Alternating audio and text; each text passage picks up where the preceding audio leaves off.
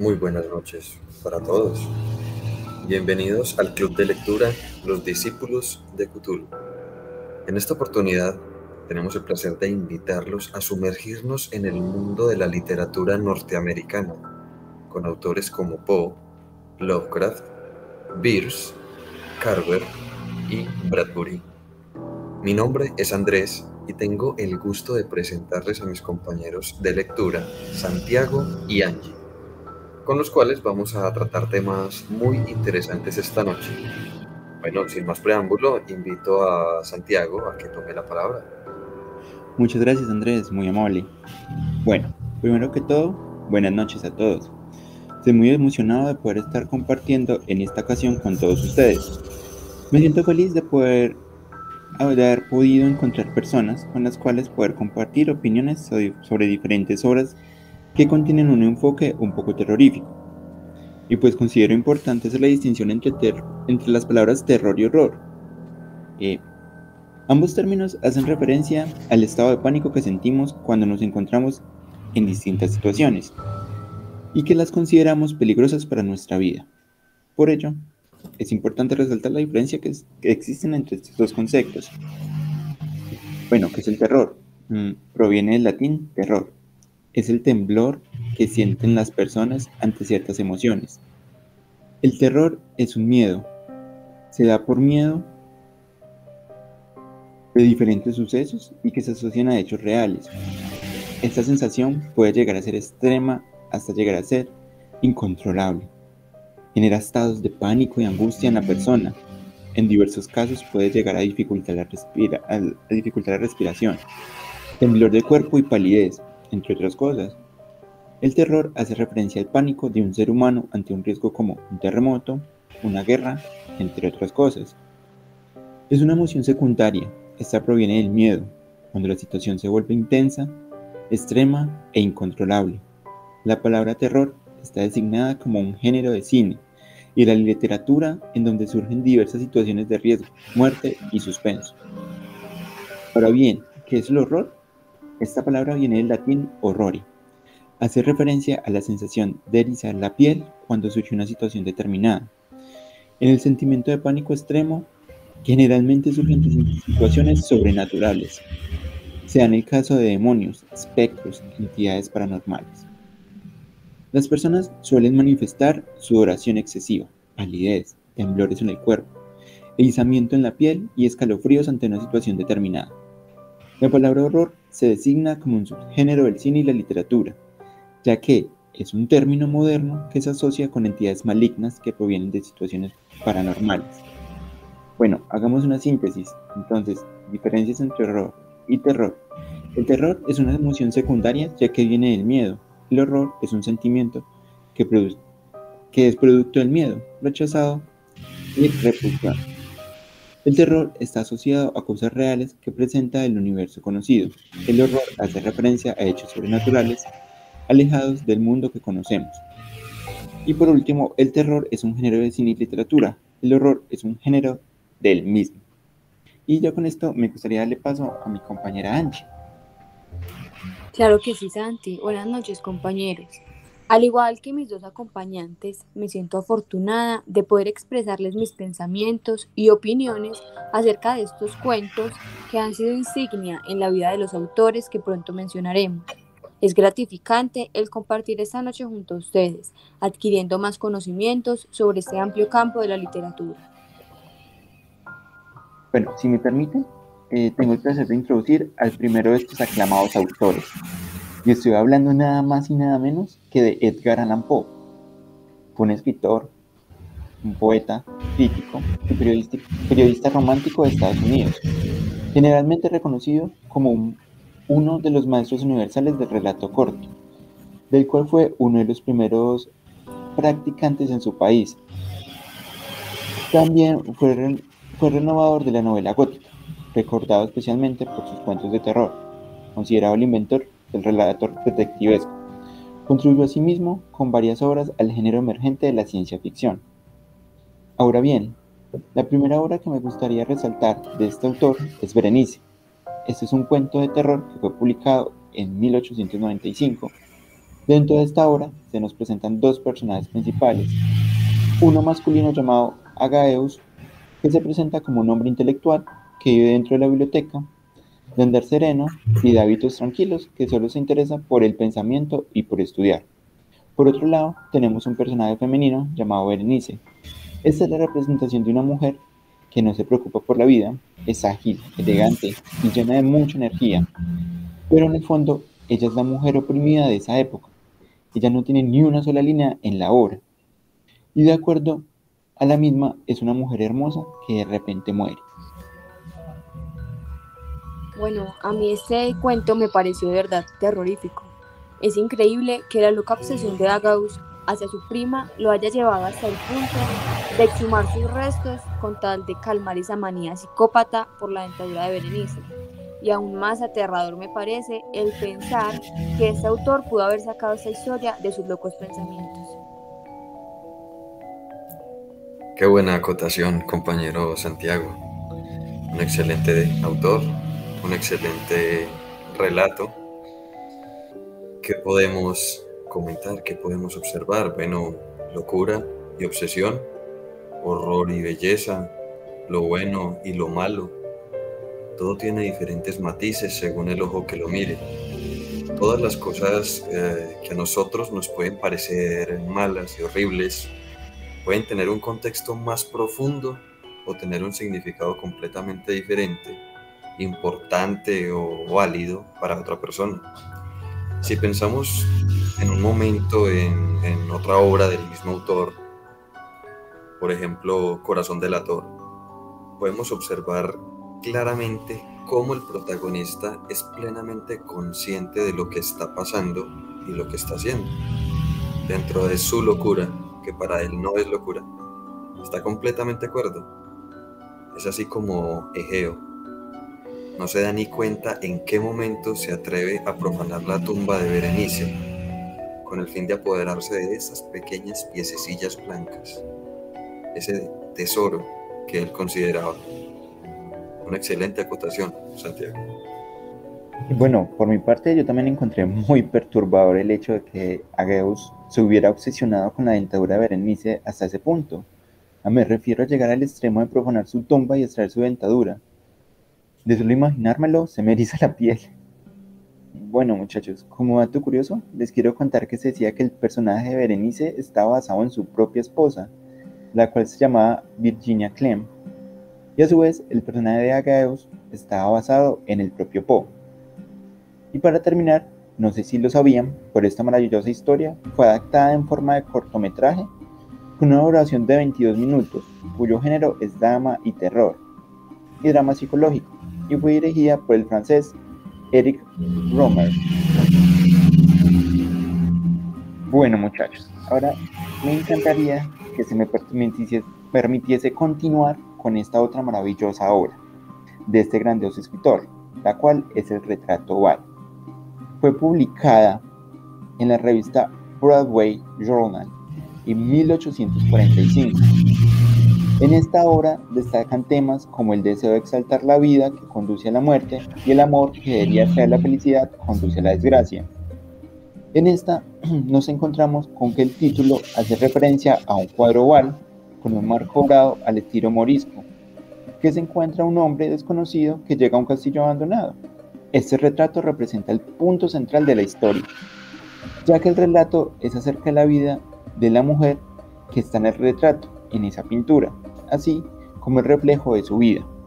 En cuanto a los personajes, la narración está en tercera persona, omnisciente, y el narrador es el hombre herido que llega al castillo abandonado y actúa como un testigo de lo desconocido. Nos relata la historia del pintor y su esposa. Los personajes principales son la mujer y el pintor, donde éste siente una obsesión por la pintura. Los personajes secundarios son el, sirviente y el hombre quien actúa dentro de la historia y nos relata luego lo sucedido con la mujer de retrato. Muchas gracias Santiago. Bueno, de nuevo miren cómo este autor nos pone a pensar y nos transporta inmediatamente a, a la vida real. Personalmente puedo sentir una historia muy cercana puedo sentir este, este relato como algo muy próximo, muy real. Para mí, por ejemplo, puede ser una crítica directa a la monotonía y al sacrificio directo de, de la vida misma por la rutina, el deterioro progresivo de la esposa del pintor, mientras él mismo se ve embebido en su trabajo, sin descansar, sin dejar descansar tampoco a la musa de su inspiración. ¿Cuántas veces no dejamos de vivir, en pocas palabras, por estar sujetos a nuestras responsabilidades, las responsabilidades de la vida moderna, a todos esos deberes que nos absorben casi por completo? Nos dedicamos, por ejemplo, a trabajar, y nos mantenemos demasiado cansados o demasiado ocupados para vivir. Vivir para trabajar y trabajar para vivir. Sí, a mí también me parece que este es un relato que nos habla de la belleza y la juventud femenina disipada con la muerte.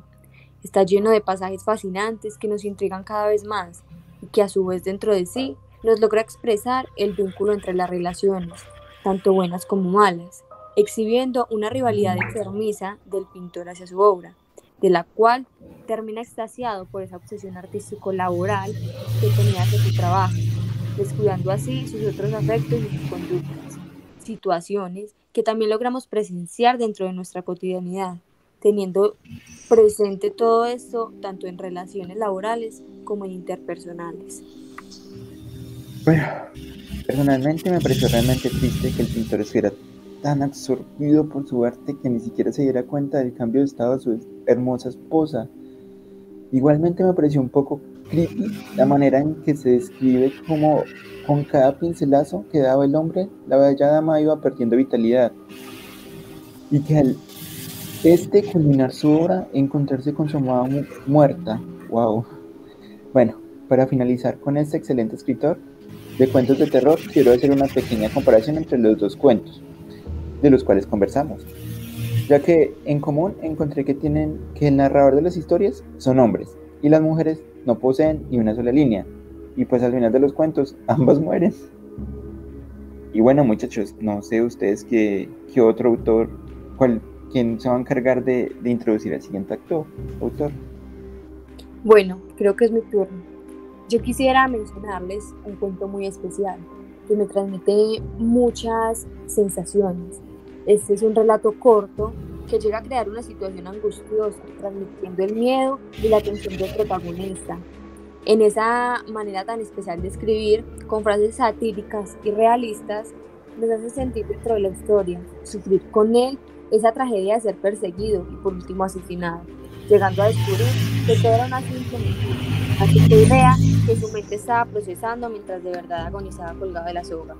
Ambrose Bierce fue un editor, periodista, escritor y satírico estadounidense. Escribió este angustioso cuento, un suceso en el puente sobre el río Owl. Su vehemencia como crítico y su visión sardónica de la naturaleza humana que mostró en su trabajo le ganó el apodo de Vidal Bierce sus escritos se caracterizan por ser de humor trágico y sobre temas violentos que giran alrededor de la muerte. Eh, el protagonista de esta obra era Peyton Farquhar. Era un hacendado poderoso de una antigua y muy honorable familia de Alabama. Él tenía una esposa e hijos con los que se llevaba muy bien y disfrutaban de su amor y su compañía, por lo cual él era muy respetado por su familia y sus conocidos.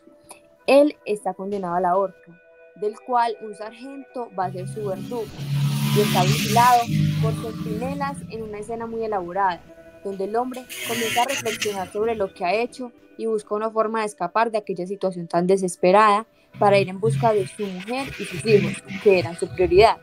Pero luego el teniente da la orden al sargento de quitar su pie del soporte, Peyton Hyde. Luego entendemos por qué él estaba condenado y comprendemos que él era un hombre muy respetado, que solo buscaba luchar por el sur de su país. También es necesario mencionar uno de los escritos más importantes en la vida de Ambrose, el Diccionario del Diablo.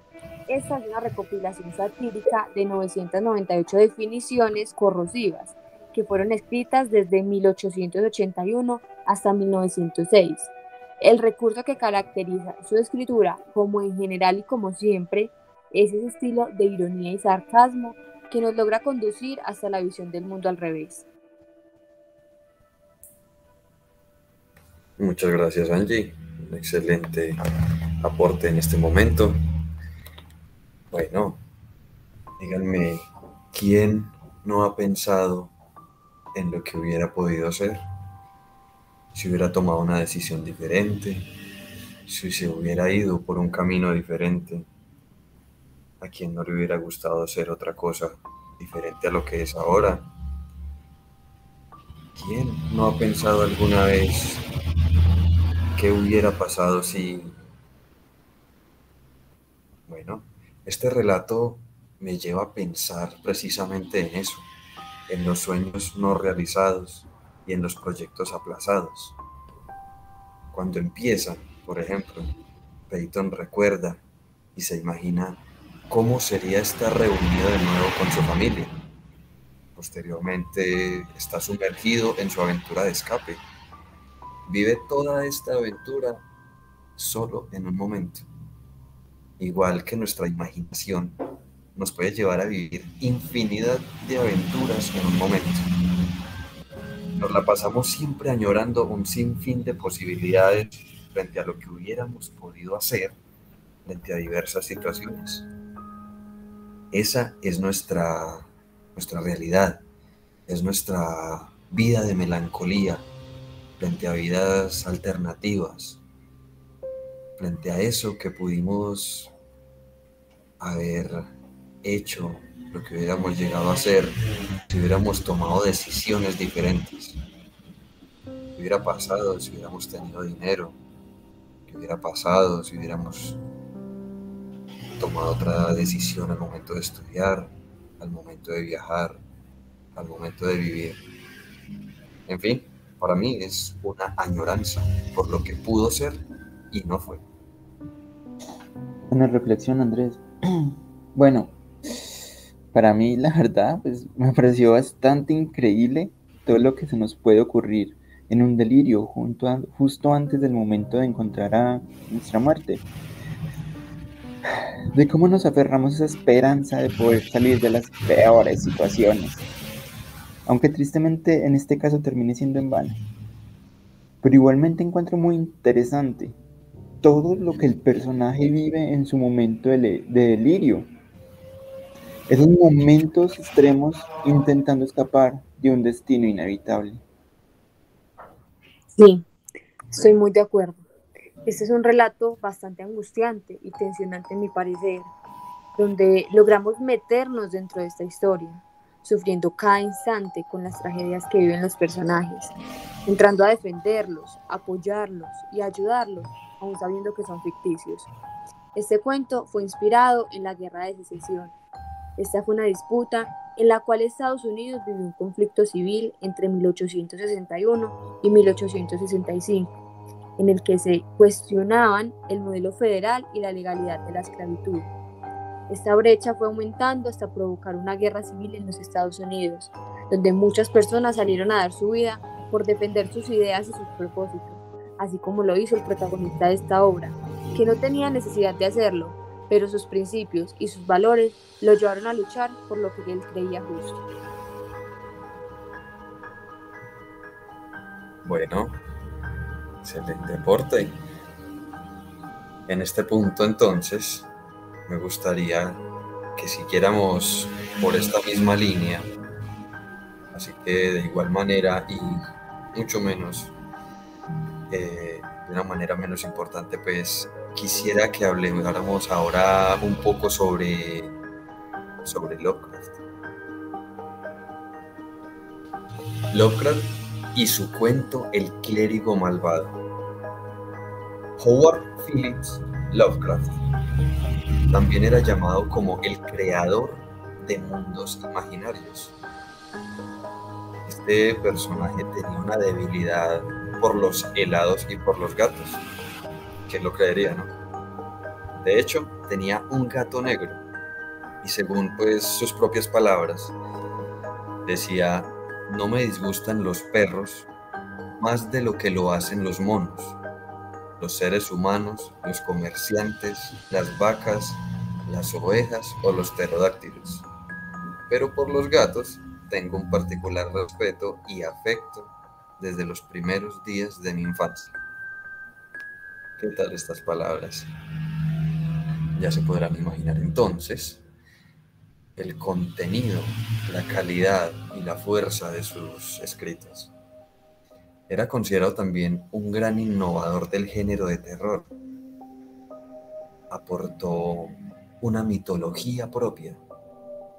Por ejemplo, los conocidos mitos de Cthulhu, que constituyen un ciclo literario de horror cósmico. Lovecraft nació el 20 de agosto de 1890 en Providence, la capital y ciudad más grande de Rhode Island, en Estados Unidos. Tenemos también sus temas más comunes, que son el conocimiento prohibido, la influencia de seres no humanos en la humanidad, la culpa heredada, el concepto de que uno no puede escapar de los errores de sus ancestros, el destino, la idea de una humanidad constantemente amenazada y en peligro, la raza, el género y los riesgos inherentes a una sociedad cientificista. Bueno, ¿y qué pasa con su relato? Resulta que el clérigo malvado es una historia corta, surgida de una, de una carta que el mismo Lovecraft escribió y dirigió a su amigo Bernard Austin Dyer, en la que relata un terrorífico sueño que había tenido. La historia después fue adaptada en la película antológica inédita de 1987, Pulse Pounders, el narrador en este cuento constituye el personaje principal. El personaje que, haciendo caso omiso de las advertencias de su compañero, que es el mismo que lo lleva a la habitación donde se desarrolla pues toda esta historia, ¿sí? todo este gigante suceso, se mete en problemas debido a su curiosidad. Como siempre, la curiosidad nos lleva a, meternos en problemas en este tipo de relatos. Personaje principal y antagonista, en este caso el clérigo malvado, tienen un solo contacto, que no pasa de ser meramente visual, pero que basta para llegar a un desenlace totalmente inesperado.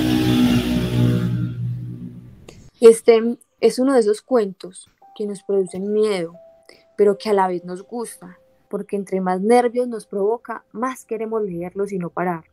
Es un vivo reflejo de muchos de los miedos que nos persiguen y con los que diariamente debemos vivir, ya que los cargamos hasta nuestros sueños. Comenzamos a leer estos cuentos solo con un propósito, quizás de entretenernos, pero logramos sumergirnos dentro de estos maravillosos ambientes que logran consumirnos y llevarnos al placer de su lectura. Personalmente me encanta desde el inicio. Nos, sumerge en un ambiente de misterio y horror. Nos deja la expectativa de que muchas cosas pueden llegar a suceder. Este maravilloso cuento me generó una psicosis, la cual me complicó el irme a dormir, ya que leí esta obra en una noche lluviosa. Asimismo disfruté mucho de la descripción detallada del clérigo, ya que esto me ayudaba a sumergirme aún más en la historia. Este es uno de esos casos en los cuales definitivamente no me gustaría encontrarme en las zapatillas del personaje principal. bueno, y otro autor que es muy importante mencionar y que no podemos pasar por alto em, es Carver. Una de sus obras eh, principales y la que hoy queremos mencionar es Tres Rosas Amarillas, del escritor Raymond Carver, como se los dije anteriormente. Este se caracterizaba por sus relatos de corte minimalista, en su mayoría ambientados en la región noroeste de Estados Unidos y protagonizados por personajes de clase trabajadora o media baja. Es considerado uno de los escritores más influyentes del siglo XX. Carver fue uno de los fundadores y mayores exponentes del movimiento literario conocido como realismo sucio. Su literatura trata casi exclusivamente de asuntos cotidianos, contados con un estilo seco y simple. Este realismo sucio del que estamos hablando se caracteriza por esa tendencia a la sobriedad, a la precisión en el uso de las palabras, en todo lo que se refiere a descripción. Carver murió el 2 de agosto de 1988 de un tumor en el hígado provocado por su dependencia al alcohol. En su, epitafio, inscrito en su tumba, están, están inscritos unos versos de su poesía, Un sendero nuevo a la cascada, que decía, y conseguiste lo que querías de esta vida, lo conseguí. ¿Y qué querías? Considerarme amado, sentirme amado en la tierra. Tres rosas amarillas es el último libro que Carver publicó en vida Apareció en junio de 1987 en The, New Yorker. Es un libro de relatos sobre fracasos matrimoniales, problemas familiares, existencias vacías y reflexiones solitarias, todas ellas con una fuerza narrativa escalofriante y una prosa sobria y directa. Una de estas obras literarias que duran un suspiro entre tus manos, pero no así en tu mente, Tres rosas amarillas es uno de estos relatos cortos que encontramos dentro de este libro.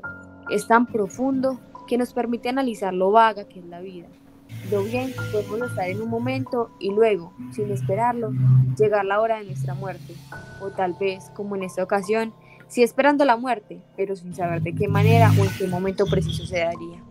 Sus personajes principales, como el de Chekhov y Olga Lippert, nos enseñan el inmenso valor de la compañía y en especial del amor real e incondicional, ya que Olga Siempre fue su compañera fiel, tanto en la salud como en la enfermedad. Siempre lo apoyó y lo siguió en sus ideas. Estuvo hasta su último suspiro. Muy bien.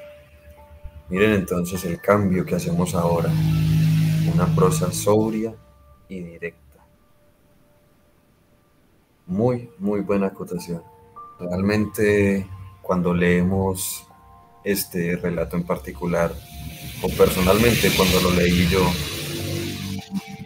cuando leí este cuento corto, me pareció más, más un relato de diario que una historia como tal. No se siente que estés leyendo ficción, no se siente que estés leyendo una obra inventada, algo para el cine, eh, de ciencia ficción, de terror o algo así. Me parece que nos lleva y nos adentra en la intimidad de un personaje como Chekhov, teniendo en cuenta que se incluye aquí también el nombre de Tolstoy, el escritor más famoso la madre Rusia. Considero que es un relato que nos muestra la otra cara de los momentos finales de Chekhov, pero desde adentro con los personajes que pasaron los últimos momentos en su compañía. Esa manera tan tranquila y recia en la que toma su, su inminente final este personaje principal. Contra todas las adversidades y todas las dolencias, esas afecciones que estaba sufriendo en ese momento, se mantenía fuerte ante los suyos. No daba muestras de debilidad en la medida de lo posible. Siempre insistía en que estaba mejorando. Siempre decía, estoy haciéndome más fuerte. Ahora me pregunto, ¿cuántos de nosotros tendríamos ese valor al momento de enfrentar la muerte? ¿Cuántos de nosotros estaríamos en la capacidad mental, en la capacidad física, de hacer algo medianamente semejante. Realmente podríamos hacerlo. Personalmente, yo creo que, personal, que yo como tal no tendría el valor de hacer algo así.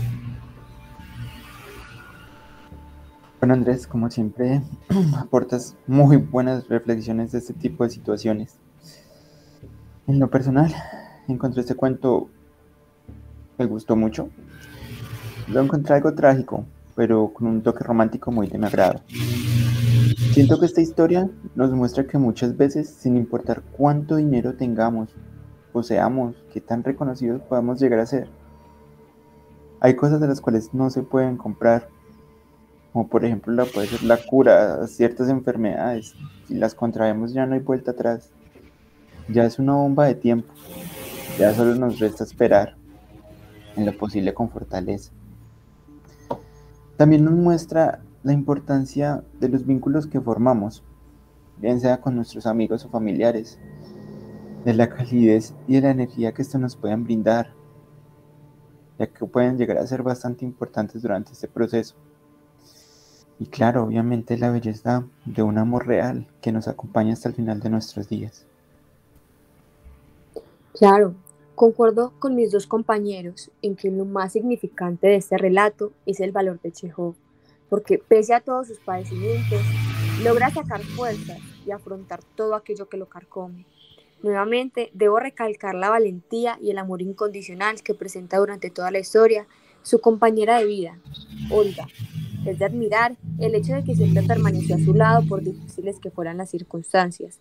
Siempre confió y creyó en que su marido saldría de esta situación, y aunque no, lo, aunque no logró hacerlo, no lo dejó desfallecer solo.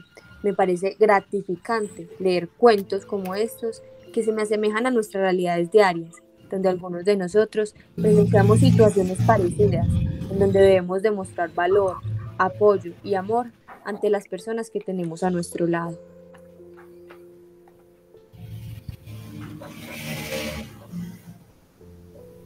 Bueno, Angie, muchas gracias. Por último, muchachos, para cerrar esta noche pues de una forma más que interesante, los invito a que compartamos sensaciones sobre Ray Bradbury y su obra Hila. Ray Douglas Bradbury fue un novelista y cuentista estadounidense, conocido principalmente por sus libros de ciencia ficción. Alcanzó la fama con la recopilación de sus mejores relatos en el volumen Crónicas Marcianas de 1950 estas obras obtuvieron un gran éxito y le abrieron las puertas de prestigiosas revistas. ¿De qué se tratan? Se trata de narraciones que podrían calificarse de poéticas más que de científicas. Allí se lleva a cabo una crítica de la sociedad y futuro así tecnocratizado. En 1953 publicó su primera novela, llamada Fahrenheit 451. Se llamaba así particularmente porque a esta temperatura es que los libros arden. Curioso, ¿no? Esta obra obtuvo también un éxito importantísimo y fue llevada al cine por François Truffaut. En ella puso de manifiesto el poder de los medios de comunicación y el excesivo conformismo que domina la sociedad.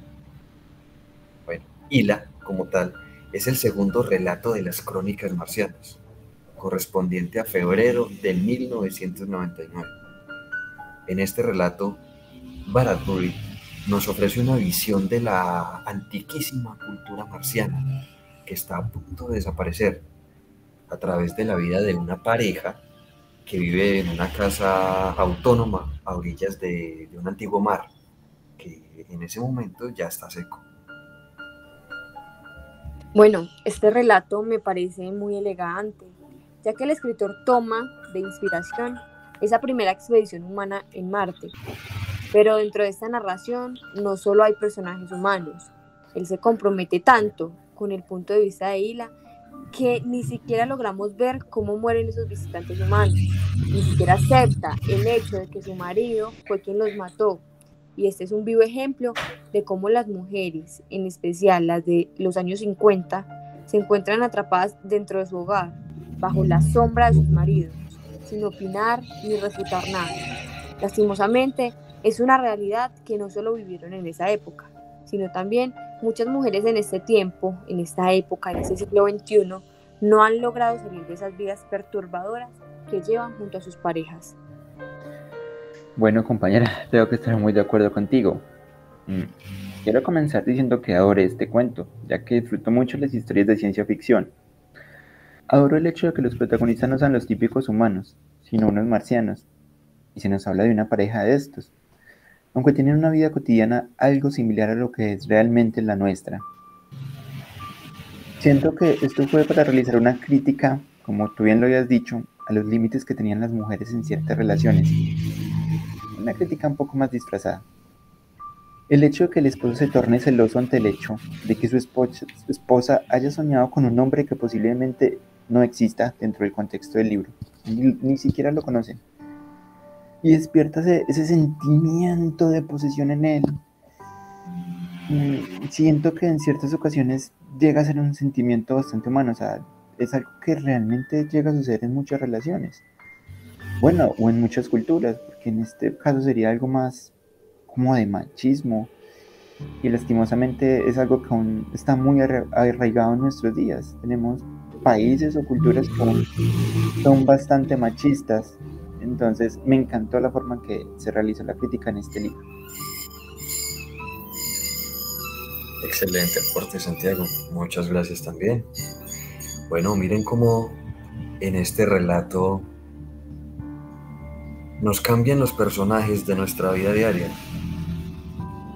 Cómo nos hacen ver nuestra realidad desde un punto de vista ficticio, ¿sí? algo que nos vuela la imaginación, como unos marcianos, ¿sí? de baja estatura, de cabello rojo, que montan pájaros de fuego, que cocinan trozos de carne en lava, pueden representar nuestra cotidianidad, cómo pueden llevarnos a pensar en lo que pasa a nuestro alrededor, cómo estos sueños que tiene Hila se materializan, se materializan después de días de venir con unos sueños recurrentes, con unos sueños que ya, que anhela, con algo que ella desea en lo más profundo de su ser, pero que despiertan los celos y la furia de, de su marido. Cómo esta pareja puede mostrarnos lo que puede pasar en cada uno de nuestros hogares. Cómo esta pareja nos muestra lo que pasa en el Medio Oriente, por ejemplo, en situaciones tan extremas, donde la misma mujer pierde su identidad, donde la misma mujer pierde lo que la define como mujer, donde no puede mostrarse, en pocas palabras está prohibido ser mujer. Es impresionante como un relato de este tipo nos transporta y a pesar de tenernos en un mundo ficticio, nos estrella de frente con la realidad. Bueno, y antes que terminemos con estos maravillosos autores, no me puedo ir sin comentar algo más de del que podría ser mi favorito de los que hemos hablado esta noche, Lovecraft. Lovecraft y su particular estilo. Lovecraft y su maravillosa habilidad de transportarnos, de sumergirnos en un mundo alternativo, en una realidad alterna. Cuando empezamos a leer El clérigo malvado, es una manera en la que nos sumergimos en lo que está viviendo el protagonista. Es una forma de ver ese mundo a través de los ojos del protagonista, como nos imaginamos guiados a una habitación oscura. Nos imaginamos en esa penumbra. Nos imaginamos los olores, las sensaciones, ese sentimiento de soledad, esa curiosidad, esa curiosidad que nos impulsa tal vez, y por qué no, hacer lo mismo que hizo el protagonista. Nos sentimos atraídos por ese objeto que no debemos tocar, previamente advertidos, ¿sí? Nuestra curiosidad nos impulsa y nos lleva precisamente a meternos en un problema de esas dimensiones. A cualquiera, nos, cualquiera de nosotros nos podría pasar. ¿Por qué no? Somos seres tremendamente curiosos. Y muchas veces esa curiosidad es la que nos lleva a desencadenar situaciones que no podemos controlar, que se salen de nuestras manos. Lovecraft y ese estilo tan maravilloso y tan particular, con esos desenlaces tan inesperados. Cuando uno está terminando de leer este relato, uno nunca se imaginaría que fuera a pasar eso con el protagonista. Solamente en la cabeza de alguien como, como este maravilloso autor puede pasar algo así. Es así como me gustaría invitarlos también a que tengan la oportunidad de leer La llamada de Cthulhu. Es un relato del mismo autor que nos transporta de una forma maravillosa a un mundo fantástico, en el cual desde la primer página nos va a ir sumergiendo en otro mundo. Nos hace sentir en una película, una película que se va desarrollando de una manera calmada, tranquila, poco a poco se va transformando en algo misterioso, en algo intrigante, en algo que nos hace desear cada vez más y saber qué va a pasar en la página siguiente. Es un relato que nos lleva a imaginarnos qué pasaría si recibiéramos la llamada de Cthulhu. ¿Qué pasó con estos personajes que se enfrentaron a una deidad del espacio exterior? Que casualmente vive en la Tierra, bajo la superficie del mar en las profundidades del océano, con su memorito, con su estatua conmemorativa, con sus seguidores, que podemos estar compartiendo con sus seguidores sin saberlo, que aún se reúnen, aún alaban, aún cantan y lo invocan. Es un maravilloso relato, es un maravilloso autor.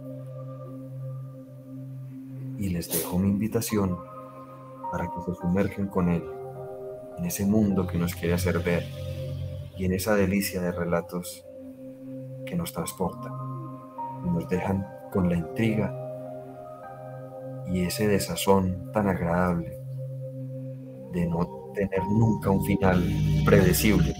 Siempre será algo inesperado. Muchas gracias de nuevo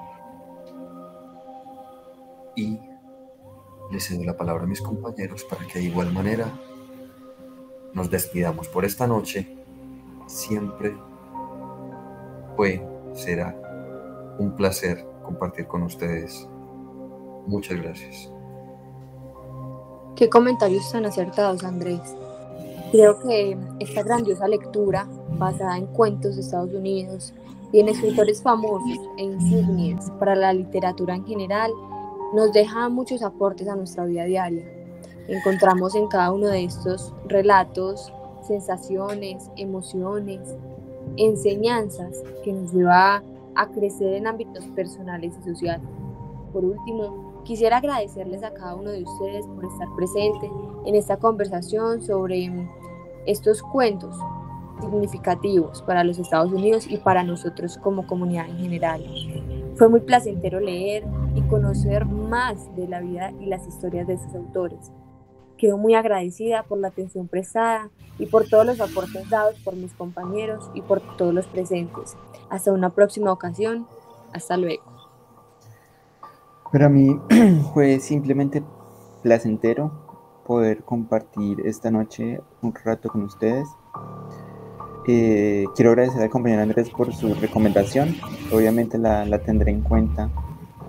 Mm, tengo que decir que me encanta eh, poder compartir opiniones eh, sobre obras con diferentes personas, ya que muchas veces me llevan a descubrir facetas de, de las historias que no me había dado cuenta cuando realicé mi lectura.